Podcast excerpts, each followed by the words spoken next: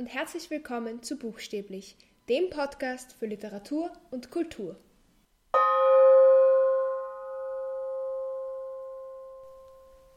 Ich arbeite ja sehr viel im Theaterbereich und mein langjähriger Traum und Wunsch war es eigentlich, Schauspielerin zu werden. Und letztes Jahr habe ich dann tatsächlich die Aufnahmeprüfung für Schauspielstudium an der MUG, einer Musik- und Kunstprivatuniversität in Wien, probiert und ich würde gerne diese Erfahrung mit euch teilen. Ich möchte zuallererst mal sagen, was die Anforderungen waren und wie die Anmeldung abgelaufen ist. Also für das Schauspielstudium, zumindest hier in der MUG, braucht man, oder generell in Österreich, glaube ich, braucht man keine Matura, weil sie eben sagen, es ist ein künstlerisches Studium und da gilt eigentlich nur, ob man künstlerisch geeignet ist. Man musste vier Monologe vorbereiten, musste ein klassischer Moderner dabei sein. Es durften sogar eigene Texte oder Filmsequenzen sein. Davon habe ich aber nicht Gebrauch gemacht. Und für die dritte Runde, falls man eben so weit kommt, musste man ein Gedicht und ein Lied vorbereiten. Die Anmeldung hat so funktioniert, man hat sich einen Account angelegt, musste ein Anmeldeformular ausfüllen und musste dann auch einen Lebenslauf und Kopien von Dokumenten und ein Passfoto eben haben und 50 Euro Prüfungsgebühr und das alles wirklich hinschicken. Das hat also nicht online funktioniert, sondern entweder hin, muss man es hinschicken oder persönlich vorbeibringen. Abgesehen von der wahnsinnigen Nervosität, die ich hatte, weil ich das jetzt tatsächlich mache, ähm, ist alles recht übersichtlich gewesen. Wenn auch die Website irgendwie ein bisschen älter war, und nicht ganz so extrem übersichtlich, aber es gab auch so einen Guide, wie man sich da anmeldet. Und dann war das eigentlich ganz einfach. Jetzt möchte ich mal kurz darüber reden, wie ich meine Monologe und auch Lied und Gedicht ausgewählt habe und warum. Grundsätzlich habe ich versucht, eine möglichst große Bandbreite an Monologen zu zeigen, damit sie eben sehen, dass ich mich für viel interessiere, dass ich wandelbar bin, also das ist auf jeden Fall gut. Und ich habe mir zuerst mal Monologsammlungen gekauft, zum Beispiel 55 Monologe für Frauen oder die 100 schönsten Monologe, 55 lustige Monologe oder komische Monologe, weiß ich nicht mehr genau. Es gibt total viele solche Bücher. Viele vom, ich glaube, heißt Henschel Theaterverlag, da könnt ihr auf jeden Fall mal schauen. Und dann habe ich einfach mal gelesen und geschaut, was mir gefällt. Und den ersten Monolog, den ich ausgesucht habe, habe ich auch so gefunden. Und zwar war das der von der Cassandra aus der Orestie von Aeschylus. Und ich mag griechische Sagen. Ich kannte den Hintergrund schon, ich kannte die ganze Geschichte, ich mochte den Text. Also diese Übersetzung war auch sehr gut, finde ich. Und ja, so habe ich mich entschieden, den zu machen. Und dann war ich außerdem die ganze Zeit viel im Theater und habe auch Theaterstücke gelesen. Eins meiner Lieblingsstücke habe ich so gefunden, und zwar Die Möwe von Anton Tschechow und ich habe dieses Buch gelesen und so geliebt und ich wollte unbedingt in einem Monolog von Anina aus diesem Stück machen und habe das dann auch tatsächlich gemacht. Denn einen Monolog habe ich sowohl in der Monologsammlung gelesen als auch im Theater gesehen. Es war der von der Mariedl aus den Präsidentinnen von Werner Schwab. Es ist ein großartiger Monolog. Es ist österreichische Literatur, was ich auch cool fand es ist total absurd und hat einfach so viel Spaß gemacht. Und dann habe ich auch einen Monolog, den ich tatsächlich nur von der Bühne kannte, und zwar so ein ganz modernes Stück namens Diese Mauer fasst sich selbst zusammen und der Stern hat gesprochen, der Stern hat auch was gesagt, von Miroslava Svolikova. Grandioser Titel, finde ich.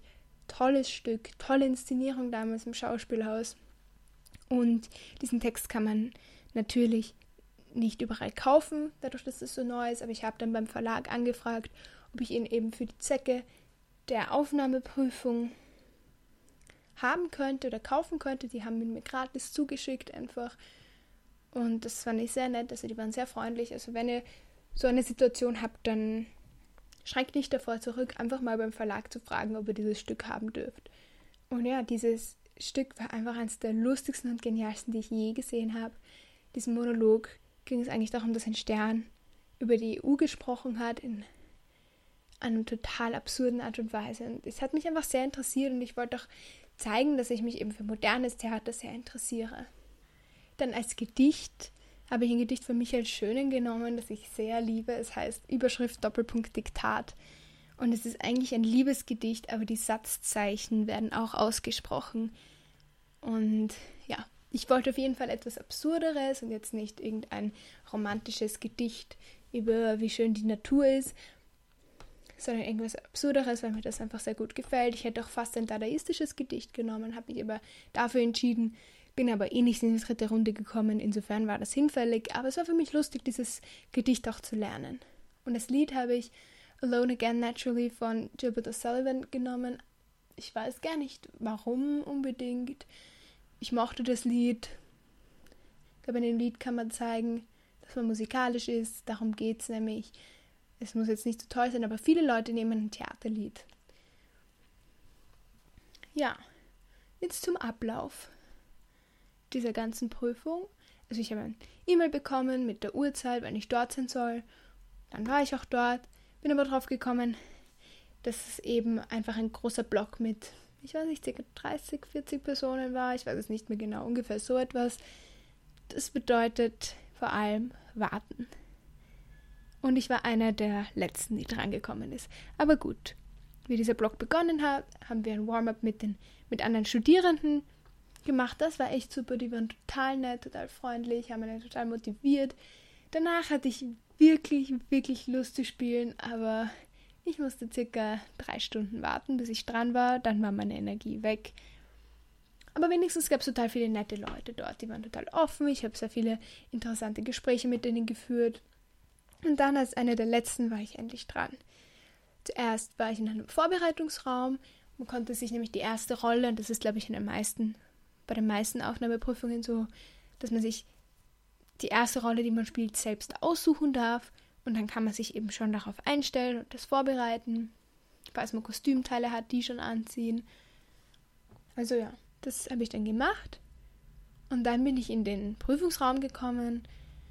Und was leider, was leider der Fall war, war, dass es einer der Räume war ohne Bühne. Also es gab auch Räume, ich glaube, die anderen Räume waren beide mit Bühne und mit Bühnenlicht und der leider nicht, was ich sehr schade fand, weil ich auf einer, in einer Bühnensituation automatisch besser spiele und mich einfach wohlfühle und so hatte ich weder irgendeine Art Erhöhung noch das Licht, das mich blendet, so dass ich die Kommission nicht sehe. Also ich habe ihre Reaktion immer gesehen, das mochte ich nicht so gern, aber okay.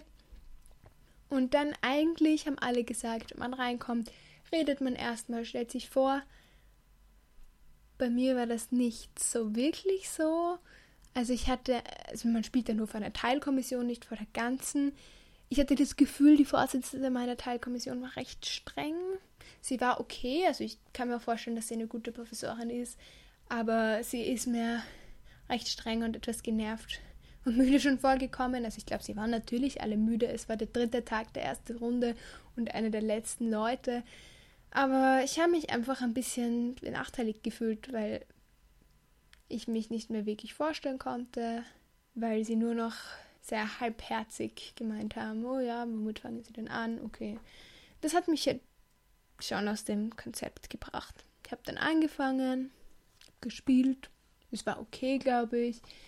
Aber es war eine sehr unangenehme Situation und ich war auch nicht durchgehend in der Rolle, weil mich das so rausgebracht hat, dass die mich alle anstarren und ich sehe sie halt die ganze Zeit und ich sehe jede Bewegung, die sie machen.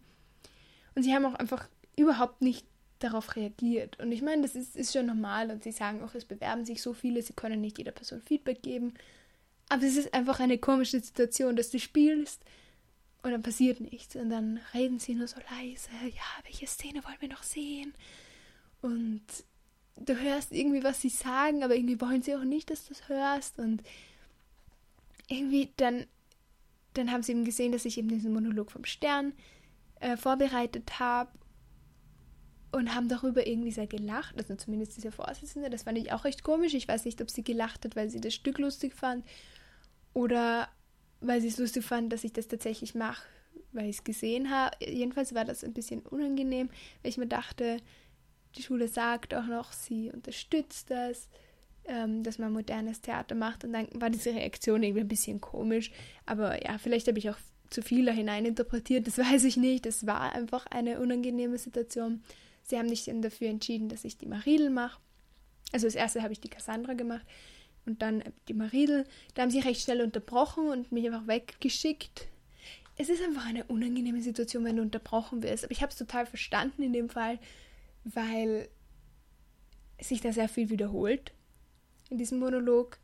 Und ich glaube, sie wollten einfach nur sehen, wie man das angeht. Also das habe ich total verstanden. Und eine andere, die dort war, hat denselben Monolog gemacht, wurde an der gleichen Stelle unterbrochen.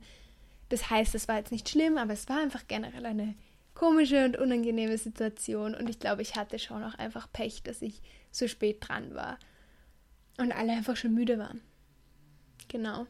Ich war nicht erstaunt, dass ich nicht weiter war, aber es war, es war eine wichtige Erfahrung für mich. Ich habe gelernt, wie zart es ist zu warten und dass man, wenn man das wirklich machen möchte, wirklich durchhalten muss und zu jeder Zeit einsatzbereit sein muss. Und ja, ich habe dann auch gelernt, dass eigentlich Schauspiel nicht mehr mein Traumberuf ist, weil es ständig solche Situationen in dem Beruf gibt. Das hört ja nie auf, man muss ja immer weiter vorsprechen und selbst wenn man das Studium geschafft hat, hört das ja eben nicht auf. Es ist ja keine Garantie, dass man dann Jobs findet. Ja, ich habe dann eben gemerkt, dass ich Schauspiel liebe und als Hobby machen möchte, aber als Beruf ist, ist es sehr hart. Es war mir schon klar, dass es hart ist, aber es hat mir nochmal gezeigt, es ist wirklich anstrengend. Was ich auch gelernt habe, ist aber, dass diese ganzen Leute, die sich da bewerben, wirklich nett und offen sind. Also natürlich gibt es Leute, die sehr fokussiert sind und nicht mit einem reden und sich sehr darauf konzentrieren, was sie jetzt gleich machen.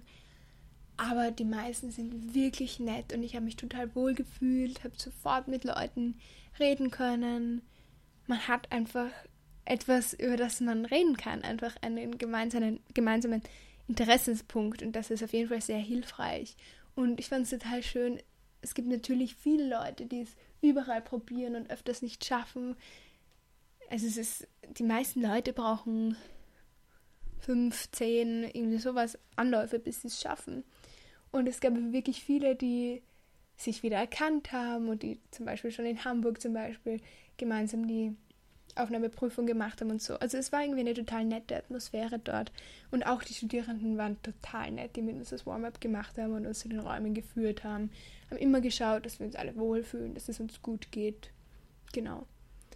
So die Atmosphäre war echt nett. Und ja, was ich auch gelernt habe, ist, dass ein Nachname mit T eine schlechte Ausgangslage für Aufnahmeprüfungen ist, weil es immer nach Alphabet geht.